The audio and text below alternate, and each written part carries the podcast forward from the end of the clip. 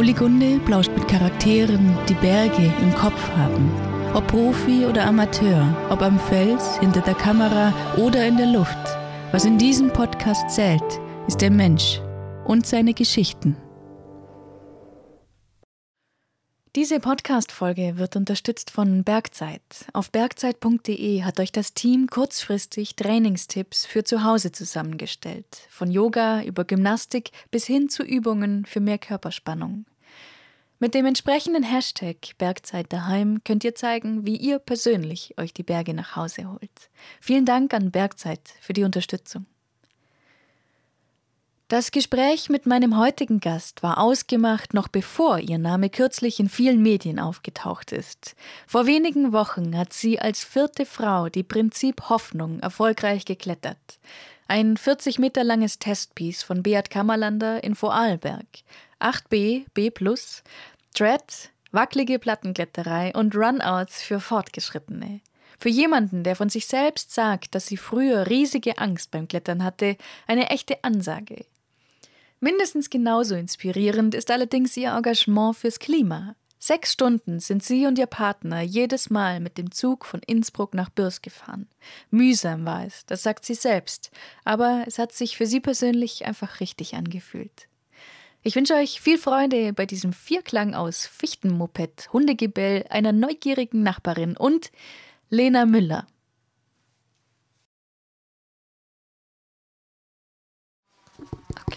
Okay.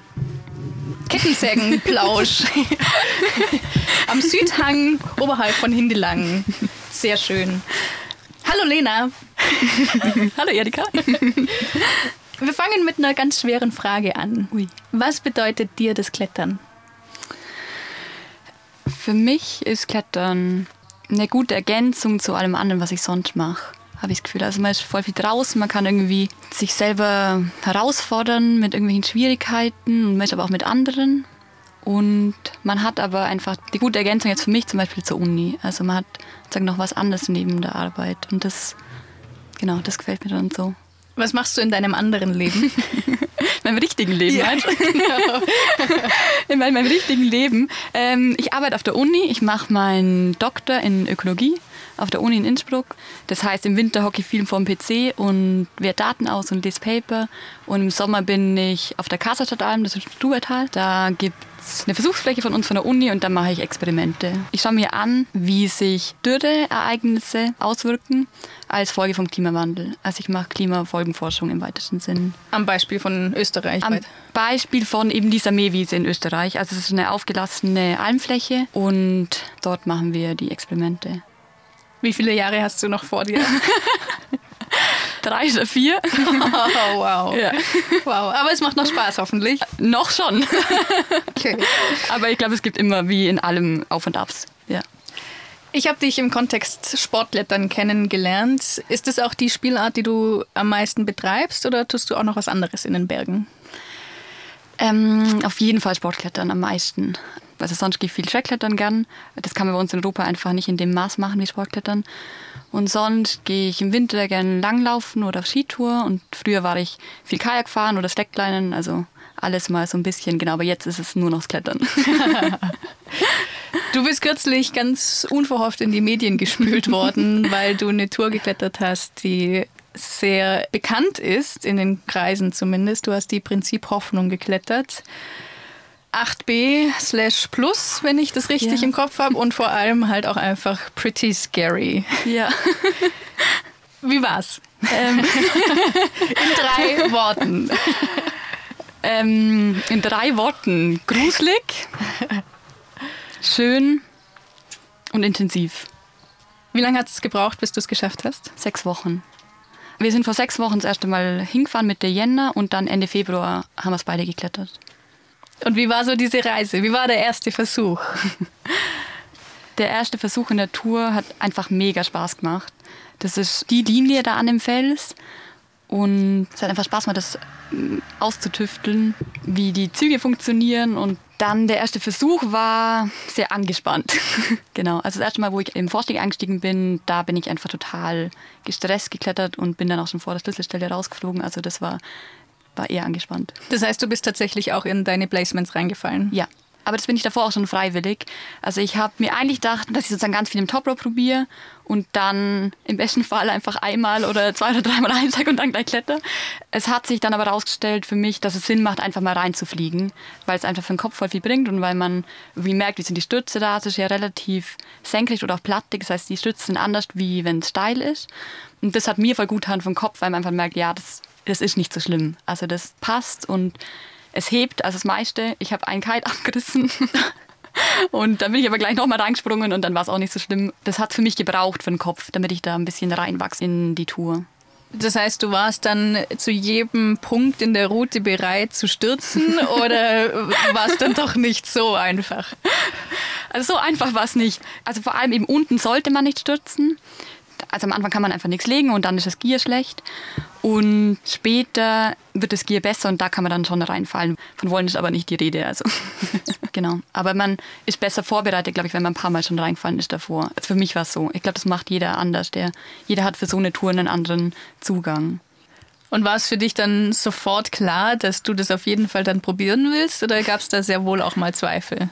Es gab sehr viele Zweifel. Also es gab eigentlich bis zu dem Tag, wo ich geklettert habe, war ich mir nicht sicher, ob ich überhaupt einsteigen will. Also ich bin eben, wie ich gesagt habe, gerade bin ich einmal eingestiegen im Vorstieg und das war, glaube ich, eine Woche oder so, bevor ich geklettert bin.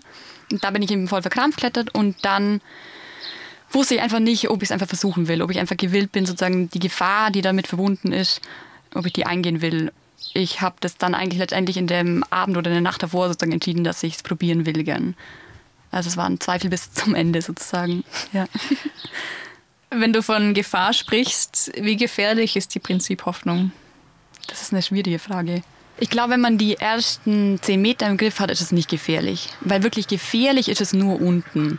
Weil man da eben nichts legen kann und weil man da einen Bodensturz riskiert und weil die ersten Placements dann nicht gut sind. Und dann kommt die erste schwere Stelle oder der erste Boulder und da kann man wirklich was Gutes legen. Und da macht man halt einfach dann einen weiten Abgang. Und dann auch oben, also in der wirklichen Schlüsselstelle, da klettert man dann sagen einfach einen schlechten Tritten und Griffen so nach rechts rüber durch die Platte bin im allerletzten Zug in der Schlüsselstelle rausgeflogen. Das heißt, ich habe den weitesten Abgang gemacht, den man machen kann in meinem zweiten Versuch.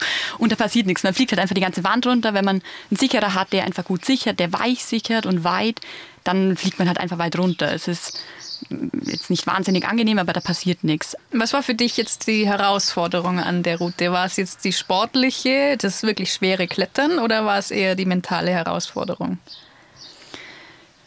Ich glaube auf jeden Fall die mentale Herausforderung. Es war auf jeden Fall sehr schwer, aber die mentale Herausforderung war größer wie das, dass es so schwer war. Bei der sportlichen Herausforderung, das kann man testen. Man kann es probieren, ob man es ob klettern kann, Top Rope, dann kann man zum Klettern mit Gierlegen testen. Das heißt, man hat einen Überblick, ob man dem gewachsen ist. Man merkt, okay, ich kann es klettern, dann weiß man, man könnte das auch im Vorstieg klettern, theoretisch. Und ob man dem mental gerüstet ist, weiß man, glaube ich, erst im Moment, wo man es dann wirklich klettert und wo man merkt, okay, ich kann es in Ruhe klettern. Und das weiß man, glaube ich, erst dann, wenn man es auch wirklich macht. Also dann überrascht man sich sozusagen selber, dass es dann einfach dann auch in Ruhe geht. Aber du bist ja beim ersten Mal eingestiegen und warst ja. verkrampft und bist dann aber ja trotzdem nochmal eingestiegen, ja. anstatt zu sagen, okay, ich habe die Ruhe nicht, ich gehe das Risiko nicht ein. Du hast dich ja trotzdem doch irgendwie neu motivieren können. Ja, das stimmt. Ich glaube, beim ersten Mal war einfach da war das einfach noch ganz neu. Beim zweiten Mal weiß man schon ein bisschen, auf was man sich einlässt. Mir war auch, wo ich beim zweiten Mal eingestiegen bin, klar, es geht genau um das. Du musst einfach ganz in Ruhe klettern. Das ist so lang, man hat sozusagen so viel zu tun, du musst legen, du bist so lange unterwegs. Wenn du die ganze Zeit Angst hast, dann kommt man nicht weit. Das habe ich gemerkt eben nach dem ersten Versuch. Und dann war einfach klar, okay, ich steige ein und ich mache es einfach in Ruhe. Irgendjemand hat gefilmt, den Durchstieg und ich glaube, es waren 25 Minuten oder eine halbe Stunde. Es schaut irgendwie aus, als würde ich nur schütteln die ganze Tour. Es ist echt, genau, also ich habe gemerkt, ich brauche einfach die Ruhe und die Ruhe ist voll wichtig, damit ich das klettern kann. Und ich die Gas geben muss dann eigentlich nur an der Schlüsselstelle, wo dann sagst, okay, jetzt einfach los geht's und jetzt reiß dich zusammen und kletterst einfach und gibst voll Gas. Und wie war dann der Durchstieg? Ähm, cool. Ich kann mich, glaube ich, nicht so erinnern. Ich habe das oft, wenn ich dann irgendwie was kletter, dann ist man da so in dem Moment und dann merkt man erstmal im Umlenker, ja geil, krass, jetzt ist es irgendwie echt so weit. Und sonst hat sich ganz ruhig angefühlt. Das war war gut. Also ich bin eben bis zur Schlüsselstelle hinklettert und dann von da weg und da habe ich jetzt auch nicht mehr an die Placements oder so gedacht. Das war eigentlich, da war man einfach so im Klettern drin, dass dann, dass man das dann auch ausblenden kann. Ich glaube, das muss man, weil wenn man es nicht ausblendet, hat man, oder hätte ich jetzt Angst da. stehst sozusagen dann rechts wieder im Riss, wo du wieder absehen kannst und schaust so runter und siehst, oh Gott, der letzte ist schon weg. Aber dann kannst du sofort was legen und dann weißt, okay, jetzt muss ich da einfach nur noch rausklettern und im Vornherein habe ich mir manchmal gedacht, hoffentlich bin ich ja nicht total nervös, dass ich mir denke, so ich habe das Schwierigste und das Schlimmste sozusagen schon hinter mir, dass man dann irgendwie sich so unter Druck setzt, aber das war Gott sei Dank gar nicht so. Vielleicht auch, weil ich im Vornherein dachte, okay, die Möglichkeit gibt's. Ich muss einfach, wenn ich sagen, die schwerste Stelle geschafft habe und den größten Runout, dann einfach ruhig bleiben und dann, dann halt einfach hochklettern. Du hast die Tour ja nicht alleine probiert. Ihr ja. wart zu zweit. Ja. Was für eine Rolle hat das gespielt? Ich glaube, ich hätte es nie allein gemacht. Also es hat das eigentlich, glaube ich, überhaupt erst ermöglicht. Weil es eben da im Winter sehr kalt ist zum Sichern und weil ich musste oft hinfahren, weil die Tour für mich schwer war. Das heißt, ich glaube, für mich hat das überhaupt das erst ermöglicht, dass wir das zusammen probiert haben. Genau. Aber jetzt nochmal ganz zurück. Äh, mhm. Von wem kam die Idee, überhaupt dahin zu fahren? Ich glaube, im Kopf hatten wir es beide. Letztendlich äh, habe ich gesagt, komm, jetzt fahren wir mal hin und schauen uns uns mal an. Der Tony hat davor extrem viel gearbeitet und genau, hat einfach auch nicht so viel Zeit gehabt und nicht den Kopf dafür. Und ich habe mir gedacht, jetzt probieren wir jetzt mal. Wir haben gar nicht drüber geredet. Wir waren irgendwie da und dann war klar, wir fahren wieder hin. Also es hat, es hat uns einfach beiden voll taugt. Ich nehme mal an, du hattest hin und wieder mal die Situation, dass du Angst hattest äh, in der Tour. Ja. Wie bist du damit umgegangen? Ich glaube, jedes Mal anders. Also manchmal bin ich dann irgendwie nochmal in den Keil reingesprungen oder manchmal bin ich dann auch einfach runter. Also ich habe jetzt nicht jedes Mal dann irgendwie voll Gas gegeben, wenn ich da war. Und wir sind auch wirklich ganz viel im Top Rope geklettert. Also richtig Angst hat man dann nur in den Versuchen und ich habe ja nur drei Versuche gemacht. Das heißt, sonst war es ja nicht gefährlich oder irgendwas. Also da klettert man im Top Rope, wobei ich als Top Rope auch manchmal irgendwie mir gedacht habe, oh, das ist ein bisschen gruselig, weil man halt weiß, wie weit der letzte Keil weg ist. Also wir sind am Ende dann auch im Toprope mit Gier liegen und mit Seiteinklippen klettert. Also es ist eigentlich wie dann, dass du vorsteigst, außer halt, dass du im Toprope bist. Und da hast du ein Gefühl dafür, wie weit das letzte Placement weg ist. Und dann ist es irgendwie gruselig. Also ich hatte definitiv viel mehr Angst vor dem Start. Der Johnny, er hat gesagt, er glaubt, weil er Franke ist und weil sie halt bei sich den ersten Meter immer auf sieben, acht Meter, ist auch schon wurscht, ähm, ich hatte davor viel mehr Angst, aber ich glaube, sonst waren sehr viele Sachen sehr ähnlich. Einfach, dass man sich damit auseinandersetzen muss, mit der Angst. Und ich glaube, das ist relativ gleich gewesen bei uns.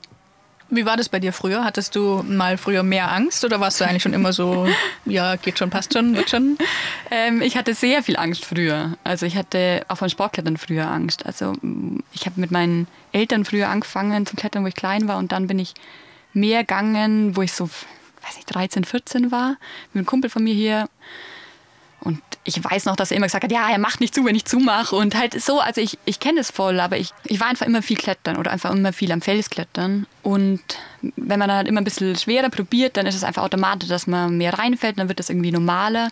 Und dadurch verändert sich das dann, glaube ich, einfach mit der Zeit. Und wo ich dann angefangen habe mit Trackklettern, dann war das auch wieder so ein bisschen vielleicht wie am Anfang, wo ich angefangen habe zum Sportklettern, dass dann auch irgendwie wieder was Ungewohntes ist. Aber auch da hatte ich das Gefühl, da, da wächst man rein. Also das erste Mal, wo ich Trackklettern war, habe ich jetzt auch nicht irgendwie die 5 Meter Abgänge in irgendeinen kleinen Kai gemacht, sondern dann, da hatte ich auch voll Angst. Irgendwie dann legst du das erste Mal was oder springst du das erste Mal in was rein und wenn es einem Spaß macht, vor allem darum geht es, dann, dann wird es irgendwie besser. Und ich glaube auch, dass man mit manchen Ängsten besser umgehen kann die Angst, die beim Sportklettern oder auch beim Trackklettern hatte, ist eine Angst, mit der ich gut umgehen kann. Jetzt beim Alpinklettern habe ich zum Beispiel viel mehr Angst und damit kann ich vielleicht nicht so gut umgehen. Also ich glaube, man muss vielleicht, oder es tut, glaube ich, jedem gut, eine Angst zu finden, der man sich stellt und mit der man umgehen kann. Und daran dann zu wachsen. Wäre das dann auch dein Tipp an Leute, die einfach jetzt vielleicht mit Sportklettern angefangen haben oder die halt einfach Angst haben beim mhm. Klettern, dass sie sich einfach immer wieder dem aussetzen? Ich glaube schon. Also weil es einfach dann auch mehr Normalität wird. Man gewöhnt sich einfach an die Situation und dadurch wird es weniger beängstigend. Und ich glaube letztendlich, wenn man dann fünfmal oder zehnmal oder dreihundert Mal reingeflogen ist, dann verändert sich einfach was, weil man die Situation kennt und merkt, hey, da passiert nichts. Und das hebt schon. Hast du für dich eine Methode, die du anwendest, wenn du jetzt wirklich mal merkst, jetzt kommt gerade Angst auf während dem Klettern? Also ich glaube, die Sachen, die mir Angst machen, da denke ich eben eher im Vornherein drüber nach. Also in der Situation selber habe ich eigentlich nicht so Angst. Ich denke mir vornherein, das könnte mir irgendwie Angst machen und mache ich das und dann in dem Moment habe ich dann keine Angst mehr. Deswegen glaube ich, habe ich da keine Strategie, wie ich in dem Moment damit umgehe, sondern überlege mir eher im Vornherein, ist das eine Angst, der ich mich aussetzen will. Und dadurch, dass ich mich da dafür entscheide, glaube ich, passt es in dem Moment dann auch. Hat die Route irgendwas in deinem Leben verändert? Das war ja immerhin jetzt die schwerste Tour vom Schwierigkeitsgrad her, aber sicher ja. wahrscheinlich auch die prestigeträchtigste, die du jetzt geschafft hast. Das hat mich sicher stark verändert, sowas, sowas zu klettern, einfach weil, weil ich gesehen habe, von dem ersten Tag, wo ich da war, zu dem Tag, wo ich geklettert habe, hat sich so viel verändert. Das, das war irgendwie cool, das zum Sehen. Aber das Klettern selber, glaube ich, glaube ich nicht so. Was sich ja sehr wohl auch ein bisschen verändert hat, war ja das mediale Interesse. Du mhm. wurdest ja ziemlich gehypt, teilweise sogar von Planet Mountain und so. Also mhm. Also ich meine, das wurde halt berichtet. Ja. Interessanterweise wurde mehr oder weniger ausschließlich über dich berichtet und nicht über ja. deinen Kumpel, der es am Tag davor geklettert hat. Ja. Wie hast du dieses Interesse wahrgenommen? War das irgendwie mal angenehm, schön zu sehen oder war es eher beängstigend? Für mich war das zum ersten Mal, dass ich sowas erlebt habe und ich fand es nicht immer angenehm. Ich habe damit, glaube ich, nicht so gerechnet oder, oder einfach gar nicht über nachgedacht. Ich habe das ja gepostet und ich habe aber auch immer gleich reingeschrieben, dass der John eben auch klettert hat, weil es eben was Gemeinsames ist. Weil ich eben auch die Tuno klettern konnte, weil es er eben auch mitprobiert hat und klettert ist. Und ich fand es jetzt nicht immer nur angenehm, weil ich einfach nie in der Öffentlichkeit gestanden bin in meinem Leben und das ist was, das kenne ich einfach nicht und ich weiß auch nicht, ob ich es mag. genau. Das heißt, äh, Profikarriere kommt jetzt für dich nicht so direkt primär in den Sinn oder wäre das schon eine interessante Vorstellung für dich?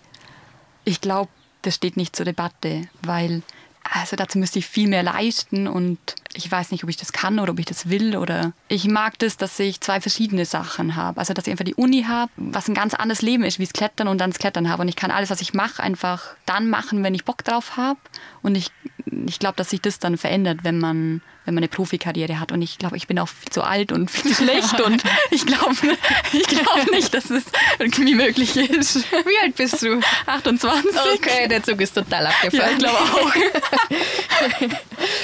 ähm, was natürlich auch in den Medien stand, war, dass du die vierte Frauenbegehung mhm. dir gekrallt hast äh, beim Prinzip Hoffnung. Die drei Vorgänger waren alles Profisportler äh, wenn auch nicht unbedingt jetzt nur Kletterer. Ich meine, die eine ist eher bekannt, also Nadine Wallner ist ja. eher bekannt dafür, dass sie sehr gut Ski fährt, ja. aber offensichtlich kann sie auch hart klettern. aber du warst auf jeden Fall die vierte Frau, die das geklettert hat. Mhm. Spielt das für dich eine Rolle? Für mich war es eine Ehre, dass ich das Klettern konnte nach so, eben so viel Profikletterin, weil ich einfach mich sozusagen, mein Name sich da einladen lauter Leute, die einfach Vorbilder sind für mich oder die halt einfach vom Klettern einfach mega gut sind und davon auch leben können. Das ist natürlich schön, wenn das so ist. Und ich musste natürlich in der ganzen Zeit, wo ich das irgendwie probiert habe, musste ich natürlich das alles auch mit meiner Arbeit irgendwie schaukeln. Ich konnte jetzt nicht irgendwie hinfahren, wann ich will oder wann das Wetter gut war. Und das ist natürlich schön, wenn man sowas leisten kann, ohne dass man immer die Möglichkeit hat, das machen zu können. Liegt jetzt diese Route Frauen mehr oder ist es für Frauen eher schwerer? Ich glaube weder noch. Okay. Ich glaube, es ist eher voll typabhängig. Oder größenabhängig jetzt zum Beispiel. Wenn man kleiner ist, dann muss man oben irgendwie Züge anders machen. Und sonst aber, glaube ich, macht es keinen großen Unterschied, ob man das jetzt irgendwie als Mann oder Frau klettert. Eben dadurch, dass ich es mit einem Mann probiert habe, habe ich gesehen, dass die Prozesse, wo man durchgeht, sind genau die gleichen. Die waren jetzt bei mir als Frau genau gleich wie jetzt beim Johnny. Ich musste irgendwie in das Gier vertrauen, ich musste darauf vertrauen, dass irgendwie die Dritte halten und dass, dass ich da irgendwie schon hochkomme und mit der Angst umgehen. Und ich glaube, das sind Sachen, die ich bei mir gesehen habe und die ich bei ihm gesehen habe. Deswegen glaube ich nicht, dass da ein Unterschied, dass da ein Unterschied war. Die andere Sache, die auch in den Medien war, war, dass ihr immer mit dem Zug nach Bürst gefahren seid, ja. von Innsbruck aus. Das ja. heißt, ihr seid da wahrscheinlich ziemlich lange unterwegs gewesen und es war wahrscheinlich auch gar nicht so angenehm, wie wenn man jetzt einfach mit dem Auto mal schnell hinfährt, oder? Auf jeden Fall. Also wir sind nicht immer hingefahren, weil wir eben am Ende, wo wir Forschungsversuche gemacht haben, haben wir die zusätzlich zum Seil und zur Statik und im Kletterzeug noch die Crashpads mitgenommen. Und da sind wir dann auch mit dem Auto hingefahren. Sonst, ja, hast du auf jeden Fall recht, das war schon auch mühsam. Also das muss ich schon auch ehrlich sagen. Jetzt, ich hätte mich dann natürlich auch gefreut, wenn ich einfach mit dem Auto hingefahren wäre, weil es einfach leicht ist, weil du fahren kannst, wann du willst. Du musst halt nicht auf den Zug warten oder musst früher gehen, weil der Zug fährt und wir wohnen nicht in Innsbruck, sondern in Rum und dann müssen wir eben mit dem Bus nach Innsbruck fahren, dann mit dem Zug rüber. Es dauert insgesamt so sechs Stunden von Haustür zu Haustür, wo du insgesamt am Weg bist und dadurch hockst du sozusagen mehr im Zug wie am Fels in dem Fall, weil es ja irgendwie noch Winter war und du einfach nicht den ganzen Tag klettern kannst. Das hat sich auf jeden Fall voll gelohnt. Also für mich war das jetzt nicht der Grund, die Tour zu probieren, aber es hat einfach perfekt reinpasst. Ich habe das halbe Jahr davor irgendwie versucht, weniger Auto zu fahren oder allgemein das zu reduzieren und wir haben uns dann eben John und ich beide das, das Öffi-Ticket gekauft, wo du in Österreich mit dem Zug fahren kannst für das ganze Jahr und dann habe ich schon ein bisschen geschaut, so was gibt es für Klettergebiete, wo man mit dem Zug hinfahren kann. Und dann war klar, ich wollte die Tour schon immer mal probieren, mega cool. Das war natürlich immer schon im Kopf, es war schon immer da, aber dann hat es einfach, es hat für mich einfach voll gut reinpasst. Also ich war davor auch, wo ich angefangen habe, eben mehr darüber nachzudenken, ob ich mit dem Zug fahren kann, war ich auch einfach mal sechs Wochen gar nicht am Fels, weil es nicht mehr gepasst hat irgendwie so für mich, weil es sich nicht mehr gut angefühlt hat. Und dann war natürlich das einfach ideal, dass man da hinfahren konnte mit dem Zug und dass du dann da hinlaufen kannst vom Bahnhof aus, so irgendwie 20 Minuten oder 25 Minuten.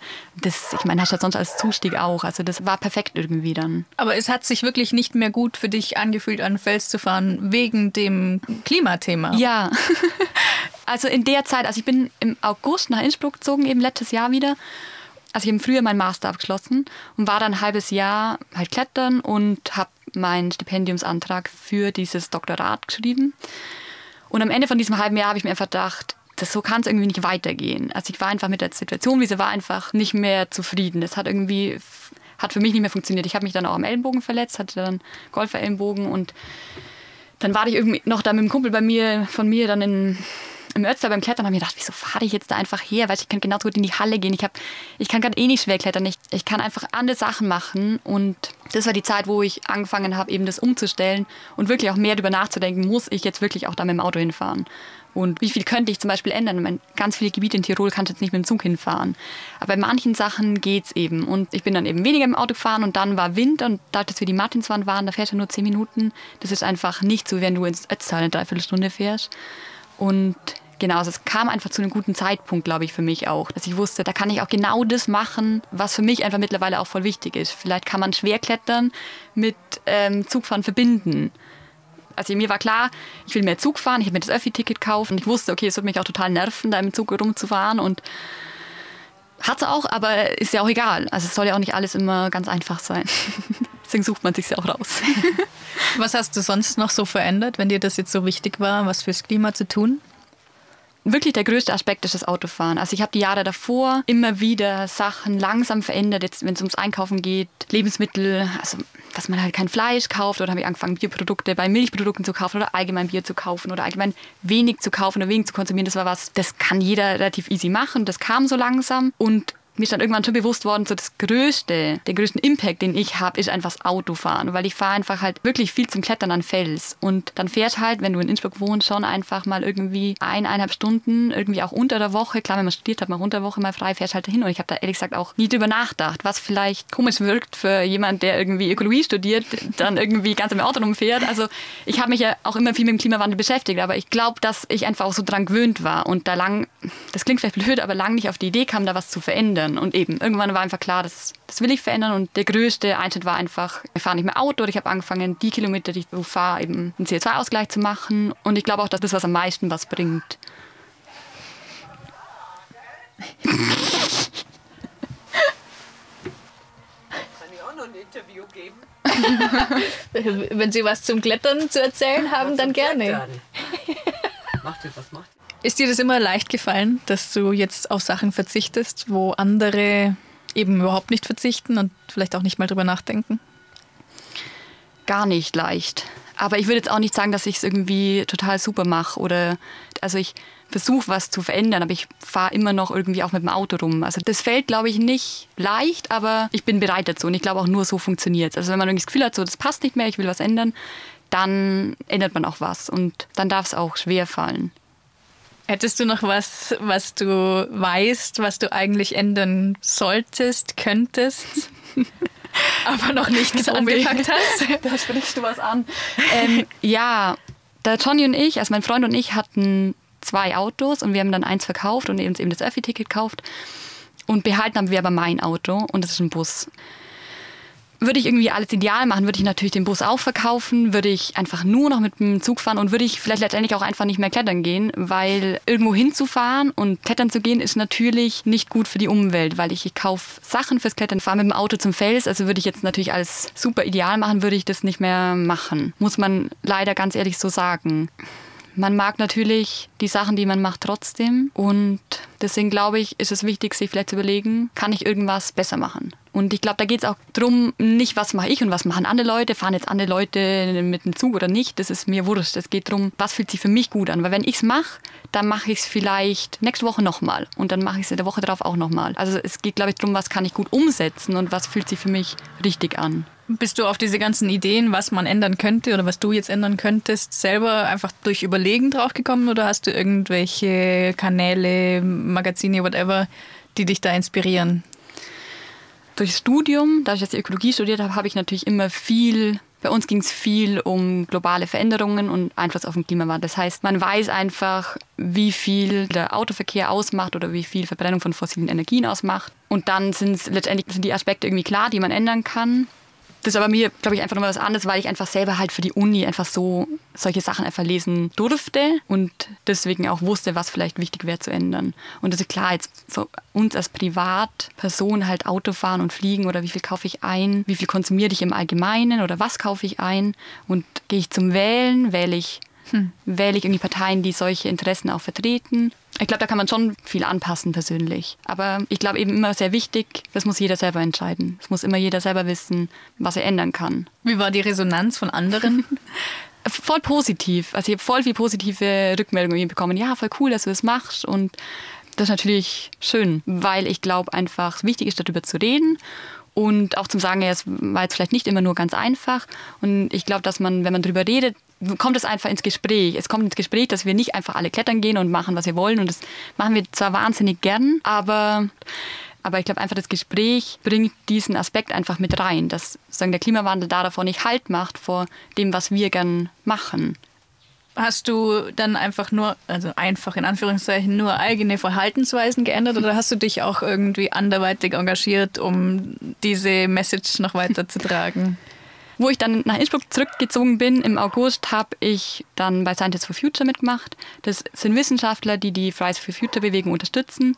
Und da bin ich ehrenamtlich dabei. Das heißt, wir machen Vorträge, Informationsveranstaltungen. Es geht sehr viel um Vernetzung auch zwischen den Wissenschaftlern, um Forderungen zu stellen an, an die Uni oder an, an Tirol. Und da bin ich eben jetzt bei der Regionalgruppe. Und das macht für mich auf jeden Fall sehr viel Sinn, weil es einfach darum geht, das Wissen, das man hat, als Wissenschaftler auch zu vermitteln. Weil ob es in meinem Leben was verändert, ist letztendlich egal. Es geht eher darum, ob wir alle gemeinsam einen Unterschied machen können oder ob wir alle gemeinsam eine Veränderung zustande bringen. Ist das Interesse äh, noch gleich groß wie da, als es so wirklich groß in den Medien war, oder ist das jetzt schon wieder ein bisschen zurückgegangen? Das Interesse ist schon sehr groß. Also wir haben in der letzten Veranstaltung, die wir gemacht haben, vor vier Wochen, waren, glaube ich, ein paar hundert Leute da. Also das Interesse ist auf jeden Fall groß. Und Innsbruck ist auch eine Stadt und dadurch sind da einfach mehr Leute, deswegen kommen da mehr Leute. Also ich glaube ich, viel schwieriger, wenn man sowas am Land macht weil einfach mhm. weniger Leute wohnen. Ja. Du hast es jetzt vorher schon angedeutet eigentlich, aber vielleicht kannst du es nochmal zusammenfassen, was jeder von uns einfach zumindest überlegen könnte, was er vielleicht ändern könnte. Was sind da so die Sachen, die in Frage kämen, so als erstes? Ich glaube, raten möchte ich niemand irgendwas. Soll jeder für sich selber wissen. Ich glaube, man kann ja, sich vielleicht überlegen, gibt es irgendwo ein Klettergebiet, wo es mich interessiert, hinzufahren, wo ich irgendwie im Zug hinfahren kann. Da kann ich allgemein einfach weniger Auto fahren. Kann ich irgendwie anders zur Arbeit kommen? Das ist ja auch was, was wo man sehr oft Auto fährt, vor allem auf dem Land. Muss ich so weit in Urlaub wegfliegen oder kann ich auch irgendwo anders hinfahren, wo ich einfach nicht so einen großen CO2-Fußabdruck habe. CO2-Offsetten ist natürlich schon auch ein großes Thema, was auch sehr viel kritisiert wird, aufgrund dessen, dass es oft so gesehen wird, dass man sein Gewissen erleichtert. Da ist auf jeden Fall was dran, aber ich glaube, wenn man anfängt, das auszugleichen, da war meine Erfahrung eher, dass man sich dadurch noch viel mehr damit beschäftigt und merkt, okay, ich fahre dann einfach mal zum Hofer mit dem Auto, muss jetzt vielleicht nichts sein. Also das ist ein ganz großer Aspekt und sonst, wie konsumiere ich, was, was kaufe ich ein, wie viel kaufe ich was und ich glaube schon auch einfach wählen gehen und natürlich einfach jemand, oder für mich jetzt natürlich jemand wählen, der die Klimainteressen unterstützt und aktiv werden. Ich glaube, wenn man möchte oder Lust drauf hat, dann findet man was, wo jeder seinen Platz hat. Also ich bin jetzt bei Scientists for Future als Wissenschaftler, aber als Schüler kann man zu Fridays for Future oder eine Freundin von mir ist bei Foodsharing. Also jeder, glaube ich, der aktiv werden will, findet auf jeden Fall irgendwo einen Platz, wo er sich selber wohlfühlt oder wo es einem irgendwie taugt und man sich einbringen kann. Bei welcher Plattform kompensierst du jetzt deinen CO2-Ausstoß? ich mache es bei Mossy Earth. Das machen ganz viele Kletterer. So bin ich da auch überhaupt drauf gekommen. Ich glaube von, von der Hazel oder vom Tommy Caldwell. Und die machen das meiner Meinung nach super. Weil oft muss man eben vorsichtig sein, wen man auswählt, weil oft pflanzen die dann Monokulturen an, was natürlich dann auch wieder nicht so gut ist, oder keine Bäume, die dort regional wachsen und so weiter. Das muss man vorsichtig sein, was man machen will. Aber da genau gibt es viele Möglichkeiten. Gibt es noch andere Kletterer oder Instagrammer oder hm. Facebooker, die dich da inspirieren oder wo du sagen würdest, denen sollte man folgen, um einfach neue Ideen zu sammeln? Also vielleicht bei Tommy Caldwell, weil man sieht eben, dass der einfach sich mit dem Thema Klima beschäftigt als Kletterer und sonst Leuten folgen, die lokal irgendwelche Veranstaltungen haben oder so, wo man hingehen kann. Wenn man sich informieren will zu dem Thema, dann gibt es eben verschiedene Gruppen, die lokal irgendwas machen. Und wenn man denen folgt, dann sieht man, dass die Veranstaltungen haben, dann kann man da hingehen und kann man die auch fragen, was jetzt lokal gerade irgendwie, wo man sich informieren kann. Wenn du nicht gerade die Welt rettest oder irgendwie hart schwer kletterst, machst du eigentlich noch irgendwas anderes? ähm, ja, ich treffe mich natürlich viel und gern mit meinen Freunden. Und sonst mache ich Yoga und tu meditieren. Und sonst klettern und Uni. Wie lange meditierst du schon? Das würde mich jetzt noch interessieren. Ich habe angefangen, glaube ich, vor vier, vier oder fünf Jahren. Aber nicht regelmäßig. Also okay. ich hatte immer wieder Phasen, wo ich mehr gemacht habe und weniger. Und ähm, das hat sich sehr viel verändert, immer wieder. Manchmal kriege ich es jeden Tag hin und dann gibt es wieder vier Monate, wo ich kein einziges Mal sitze. Und ich weiß auch immer nicht, ob es mir besser oder schlechter geht, wenn ich dann wieder sitzen will. Okay. ja, aber es tut sehr gut. Also ich glaube, das was ist, was, was sehr erdet und was, was sehr viel anderes relativiert. Und das tut immer wieder gut, wenn man das macht. Wie lange sitzt du? Zwischen fünf Minuten und eine halbe Stunde. Also ich war in buddhistischen Klöstern auch schon und wenn man dann da irgendwie für ein paar Tage oder für eine Woche ist, dann sitzt man natürlich den ganzen Tag, was dann sehr mühsam ist. Das würde ich daheim nicht schaffen. genau. Ähm, jetzt kommt die klassische letzte Frage, auf die du dich wahrscheinlich schon total vorbereitet hast. Vor allem nachdem der Michi gesagt hat. Scheiße, hätte ich machen sollen. Okay, jetzt die völlig überraschende Frage. Hey, mit wem würdest du dich gerne mal unterhalten? Ich habe mich tatsächlich vorbereitet ähm, mit der Hazel Finlay, weil oh, ich mich ja. voll gerne mal unterhalten. Mhm. Ich finde sie einfach cool in erster Linie und eben sie beschäftigt sich viel mit mentalen Aspekt vom Klettern und das fände ich einfach voll spannend, mit der mal so mich zu unterhalten. Ich glaube, da kann man sehr viel lernen, bestimmt. Lena, vielen Dank für das Gespräch. Danke dir. Mehr Informationen zu Lena findet ihr bei Instagram. Den Link gibt es in den Show Notes und auf uligunde.com slash Episode 13. Dort gibt es auch den Link zu Mossy Earth, dem Kompensationsprogramm, von dem Lena gesprochen hat, zu Scientists for Future und die Links zu Tommy Caldwell und Hazel Finlay. Die hat übrigens inzwischen auch einen Podcast, The Curious Climber. Dort geht es unter anderem viel um die mentalen Aspekte des Kletterns. Wenn euch der Podcast gefällt und oder ihr ihn möglichst werbefrei halten möchtet, könnt ihr mal über eine Spende nachdenken. Alle Infos dazu gibt es auf podcast.uligunde.com. An dieser Stelle ganz herzlichen Dank an Hoch 2 Media, Anne, Matthias, Franziska, Daniela und Konrad. Vielen Dank auch an Bergzeit und Lova, die diesen Podcast mit unterstützen. Habt's gut und bis bald.